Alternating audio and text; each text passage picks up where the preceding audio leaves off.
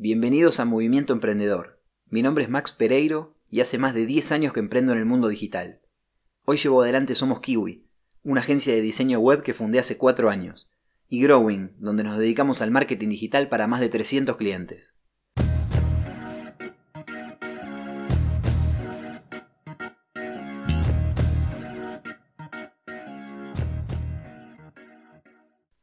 Hoy me gustaría hablar un poco acerca de emprender en cuarentena.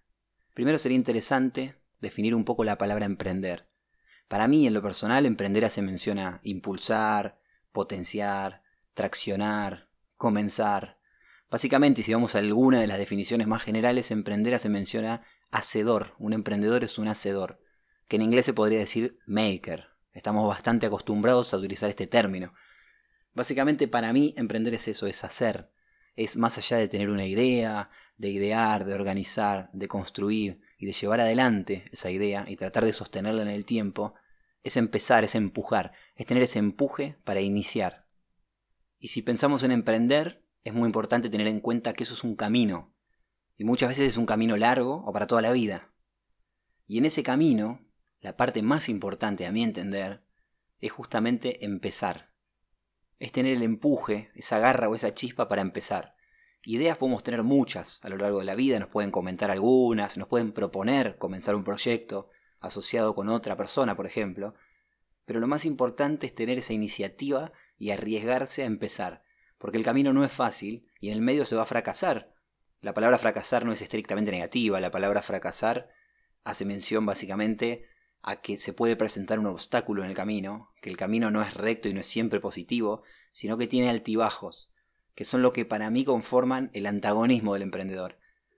¿A qué le llamo yo antagonismo? Básicamente a que un día nos sentimos súper bien, nos sentimos los mejores, que nos está yendo muy bien, que tenemos mucha suerte, que todo conspira a nuestro favor, básicamente, y al otro día muy mal, frustrados porque no nos salió como esperábamos, porque ese proyecto no se dio, porque ese cliente no nos contrató. Pero lo más importante y la buena noticia es que a lo largo de todo el camino, y más allá de estos tropezones que vamos a ir teniendo, y estas decepciones o frustraciones le podemos llamar, después viene la recompensa, que es cuando algo, aunque sea mínimo, nos sale bien, tenemos toda la satisfacción de haber hecho lo posible para que eso se dé, que agotamos todos los recursos, que tuvimos consistencia, constancia. Si leemos un poco de emprendedurismo vamos a ver que hay muchos tipos de emprendedores, algunos de ellos son emprendedor social, emprendedor serial, oportunistas, emprendedores por necesidad. Emprendedores oportunistas, por ejemplo, son los que ante determinada situación comienzan un negocio porque ven una oportunidad, ven una oportunidad en el mercado. Un ejemplo muy sencillo puede ser en la actualidad, esos emprendedores que se ponen a fabricar barbijos, máscaras de protección, etc. Por otro lado tenemos emprendedores por necesidad, que son los que ante determinadas situaciones, como la actual también de aislamiento, de prevención, todos los cambios económicos, sociales, políticos que está sufriendo el mundo entero, comienzan un nuevo negocio, porque se ven de alguna manera obligados o, desafiados a reinventarse. Y este es el punto al que quería llegar. Todos sabemos que emprender lleva tiempo, y en una sociedad como la actual es el recurso más escaso. Mucha gente que ya tiene su negocio funcionando, hoy en día se ve en la situación de reinventarse para poder subsistir, o bien crear un nuevo negocio, relacionado al que venía llevando, o nuevo, Obviamente que el tiempo solo no alcanza. Si hay algo que los emprendedores tienen en común, es la iniciativa, la persistencia, la consistencia. Esencialmente porque es la convicción de que la idea o lo que quieren llevar adelante va a tener éxito. Y ese éxito no es solo monetario. Básicamente el negocio puede tener éxito y puede, como dijimos en los emprendedores sociales, hacerle un bien a la sociedad, aportarle valor al mundo, es decir, dejar una huella en el mundo. Yo creo que es un buen momento para emprender, siempre y cuando tengamos la iniciativa. Y para quienes ya llevaban adelante un negocio, reinventarse es básicamente encontrar nuevas soluciones, lo que se dice pensar out of the box, que es básicamente entender cómo llevamos adelante el negocio, si está bien lo que hacemos día a día, repensar procesos, mejorar procesos. Para muchos, y me incluyo, fue un parate obligatorio. Es un parar la pelota y decir, ¿está bien lo que estoy haciendo? ¿Puedo ofrecerle a mis clientes algo que le aporte más valor? ¿Puedo mejorar procesos internos de la empresa para que todo el mecanismo funcione más aceitado, eliminar cuellos de botella, mejorar la comunicación entre el equipo? Para muchos otros fue obligarse a trabajar remoto, es decir, en empresas hacer home office, para los autónomos, como en nuestro caso con la agencia, empezar a tener videollamadas con los clientes, acostumbrar a muchos clientes que están acostumbrados a las reuniones presenciales a que también se puede tener una buena videollamada, una buena reunión que rinda, aprovechar el tiempo, eliminar el tiempo de viaje, porque de hecho hay herramientas que nos permiten un montón de cosas como por ejemplo compartir pantalla. Si le vemos el lado positivo es mucho más fácil que reunirnos en un bar, concertar una cita, o en la oficina del cliente, o en nuestra oficina de la agencia, abrir una notebook, mostrarle la pantalla, tenemos muchas herramientas al alcance de nuestra mano y en la comodidad de nuestra casa, quizás disfrutando un poco más de tiempo con la familia, ese tiempo que ahorramos en viaje. Obviamente que esta situación no es grata, a nadie le gusta estar en la casa sin la posibilidad de salir, de ver a nuestros amigos, a nuestros familiares, en fin, ninguna restricción de libertad puede ser positiva. Pero sí yendo un poco a lo que decíamos al principio, y tratando de sortear este escalón, esta piedra que nos cruzamos en el camino, que es momentánea, esta situación va a pasar lo que llegó para quedarse es el cambio.